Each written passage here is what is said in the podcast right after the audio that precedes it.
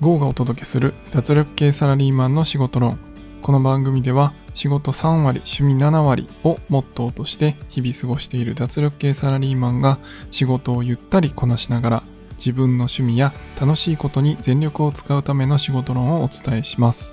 定時に帰って楽しいことを全力でできる体力を残すためのちょっとした仕事のやり方のコツや好きなことを仕事にしていくためのポイントなどなどなどをお話しします。今回のテーマは反面教師は貴重というお話をします。皆さんの周りにも反面教師いるんじゃないですか今回はこちらのテーマでお話しします。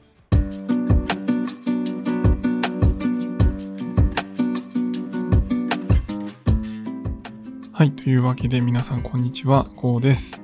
えー、先週金曜日はですね、ちょっと配信できなかったんですけど、まあ、今週からまた週2回頑張って配信していきたいと思います。で、まあ、今回はですね、反面教師は貴重な存在ですよというお話をさせてもらいました。まあ、会社で生活していたり、まあ、あとはあのフリーランスの方でもそうだと思うんですけど、まあ、この人ちょっと嫌だなとか、えー、この人なんでこんな感じの仕事の仕方なんだろうとか、まあいろいろ思うことはあるかなと思います。まあ逆もしかりで、この人すごいなとか、まあこの人すごい尊敬できるなとか、まあそういったあのいい方もあると思うんですけど、まあ今回はどちらかというとネガティブな反面教師ということで、あまり自分にとっては印象の良くない方の人のことを、えー、見てどうしていくかというお話をしていきたいと思います。で、まあ、このお話をする前にですね、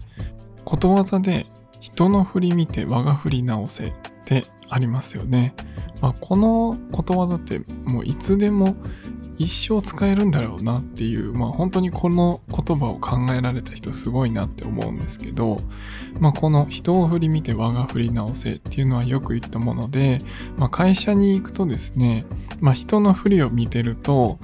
あこの人みたいになりたくないなとか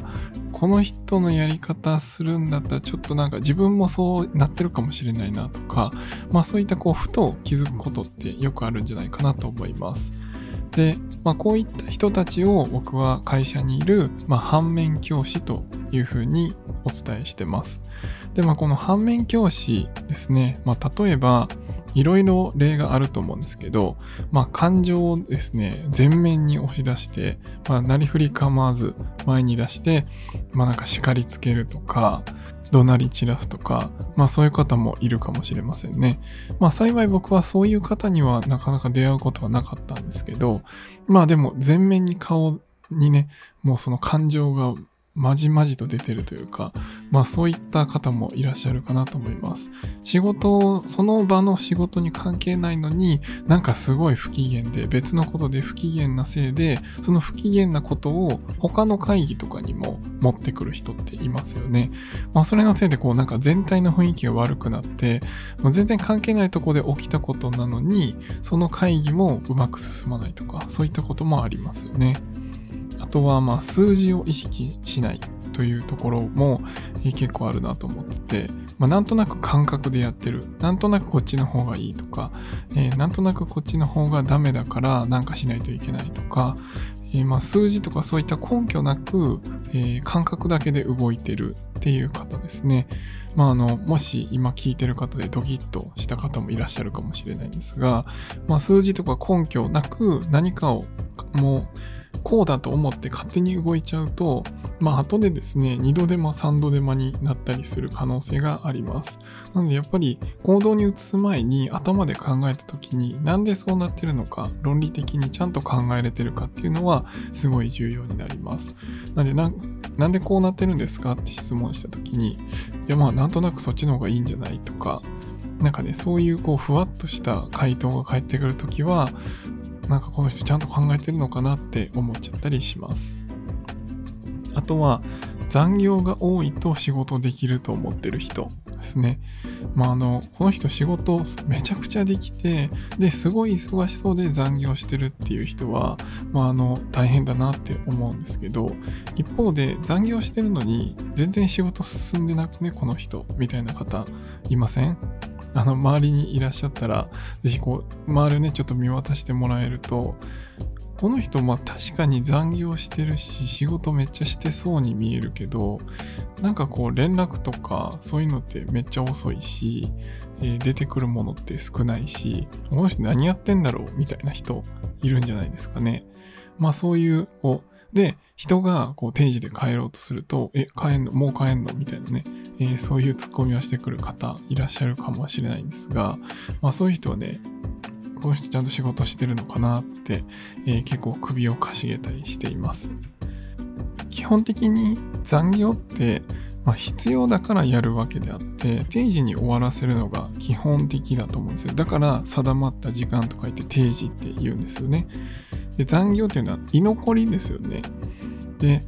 例えば、まあ、学校とか塾とかで居残りって言うとどっちかというとネガティブなイメージありませんか？本当はこの時間で帰れるのに、居残りして勉強しないといけないとか、居残りでテストしないといけない、補習を受けないといけないって、どちらかというとネガティブですよね。なのに、社会に出ると、なぜか長く働いている方が評価がされるような、まあ、なんていうんですかね、風習がある会社があるんじゃないかなと思います。まあ、幸い僕の会社はですね、そういうことはなくて、まあ、基本的に定時で終わるのがベースで、まあ、あの、それ以上、まあ、その時に必要なことがあれば、まあ、残業とかもするんですけど、まあ、ほとんど今はないですね。なので、で、そだからといって残業してないから、まあ、あの、成果が出ないとか、まあ、そういうこともなくて残業してなくてちゃんとやることをやって目標を決めてそれに向かってやっていれば本当にあのどんどんキャリアアップもできるっていうふうにこうちゃんと評価していただけるので、まあ、本当にありがたい会社に勤めているなと思っています。皆さんはどうですかね？残業をしてる、長く働いてるから偉いとか、長く働いてるから仕事できるとか、そういったことありますか？まあ、ちょっとね、そういったところで、えー、長く働くことが正義みたいな会社にいる方は要注意かなと思います。まあ、もし自分が管理職とかチームのリーダーとかになった時は、そこはですね、ぜひ定時で変えるっていうことの方が大事なんだよと。そこで終わらせるためにみんな頑張ってやろうねっていうこうコミュニケーションをとってもらえる方があのチームのモチベーションとしては絶対上がるかなと思います。実際僕もそういうコミュニケーションをとってきてすごいパフォーマンス上がってたのでぜひそっちに向けてほしいなと思います。あとは会議に出るだけで発言も決定もしないっていうメンバーがいる。まあ、それは多分会議を設定する側もあまり良くないし、えー、出てる側もあまり良くないですね。両方良くないかなと思います。会議に出るってことはそれだけ時間的に拘束されるんですよね。で、会議に出るだけ出て内職してるんだったら出なくていいし、で、開催する側も決定したり意見を聞きたい人だけ本当に集めるべきだと思うんですよね。それを例えば役職的に集まってほしいとか、まあそういった理由で結構いろんな会社でもですね、めちゃくちゃ人数の多い会議ってあると思うんですよ。担当者と上司の方とか、こう、何て言うんですか、セットでいろんな方を集めて、で、部署をいっぱい集めていってやる会議ってあると思うんですけど、本当はそういうのは必要なくて、まあ、決定権のある人だったり、意見を出せる人だけが集まるべきなんですよね。なんで、そういったこう会議を集める時も、まあ、あの、そこがどういう場なのかをしっかり設定して、まあ、必要最低限の人だけ集めて、まあ、そこに来なくてもいいようにする。それによって来なかった人は他の仕事が進められるとか、そういうふうにこう全体がね、良くなると思うので、会議は無駄に設定しないし、えー、無駄に人を呼びすぎないというのが重要かなと思います。あとは人によって態度が違うようなこと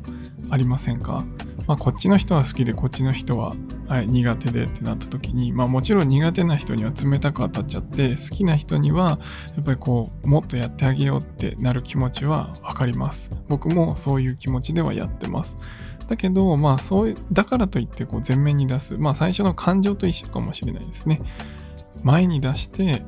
全部そういう風にこう態度で取っちゃうと、まあ、あの人ってこの人は嫌いでこの人は好きでで嫌いな人にはちゃんと仕事してくれないみたいなねそういうこう自分に返ってくることもあるので、え、そういうことをしてる、してくる人が、周りにいたら自分はそうしないようにしてください。やっぱりどんな人にも平等にあの良くしてくれて、まあ逆に言うと、好きな人にはよりさらにですね、まあ、120%で答える、150%で答えるっていうのをしてもらって、100%を切らないあの苦手な人には50%で返すとかやってると、まあ、本当にあの仕事が回らなくなります。特にこう仕事ね、組織で仕事されている方は、そういう人脈、人と人とのつながりって本当にいろんな局面で大事になっていきます。でやっぱりそういうことをする人が周りにいて、自分がそれをされたら、やっぱ嫌だし、何かあった時に協力したくないなって思っちゃうじゃないですか。そういうのの積み重ねで、本当に大事な時に、周りに味方が少なくなってしまうので、まあそういったことがないように、周りにそういうこう人によって態度を変えてくるような人がいたら、自分はそうしないようにしようと、そういうふうに考えていただければなと思います。まあいろんなお話をしてきましたが、まあこういった形で自分が受けて嫌なこと、まあこれはもう会社生活だけじゃないかもしれないですけど、まあ仕事をする上でも自分がされて嫌なこと、自分が見ておかしいと思ったこと、そういったことは反面教師として全部自分に取り入れて、それをじゃあ改善するにはどうすればいいかっていうのを考えてください。この違和感に気づいて自分は改善していくっていうのが本当にすごい大事になります。この違和感っていうのをそのまま放っておいて、みんなね、割とこう、なーなーでやって、まああ、そんな感じでしょうみたいな、まあそんな仕方ないよねっていう感じで、割と会社の組織ってこう、ずーっとずるずる動いていったりしてるんですけど、一方でそれを改善することによって、自分だけ、まあ、得する状態になるんですよね。例えば先の数字を意識しないっていうことも根拠をしっかり作っていろんなことを調べて論理立てて説明していくと納得感があって自分の意見を取り入れてもらいやすくなる。で、それによって、まあ、いろんな人にこう注目されるようになって、えー、どんどん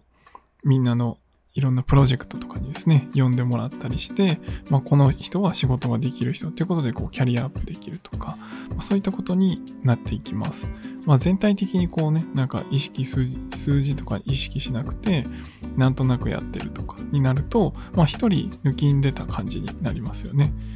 まあその出る杭は打たれるっていうね、ことわざもありますけど、まあ出る杭を打ってくる会社はちょっとやめた方がいいと思いますね。出る杭をもっと伸ばしてくれるような、そういった会社を選んだ方がいいかなと思います。なので、そういった意味で、周りの違和感っていうの、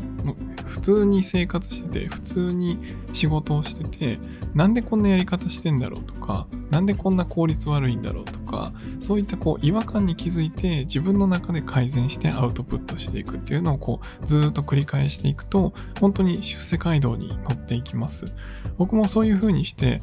これが今までやってたやり方だよって聞いた時におかしいよねって思ったらそれを自分の中で改善して提案してってやっていってキャリアアップを今までかなりね短い期間でキャリアアップさせてもらったりしました。なのでこういったことをぜひですね周りからこう見て、えー、人の振り見て我が振りを直してみていただければなと思います。今回は反面教師は貴重な存在ですよというお話と、まあ、それによって自分が改善して出世街道をどんどん登っていってくださいというお話をさせてもらいました。GO がお届けする脱力系サラリーマンの仕事論。次回もふにゃっと脱力できるワンポイントのお話をお届けします。GO でした。またね。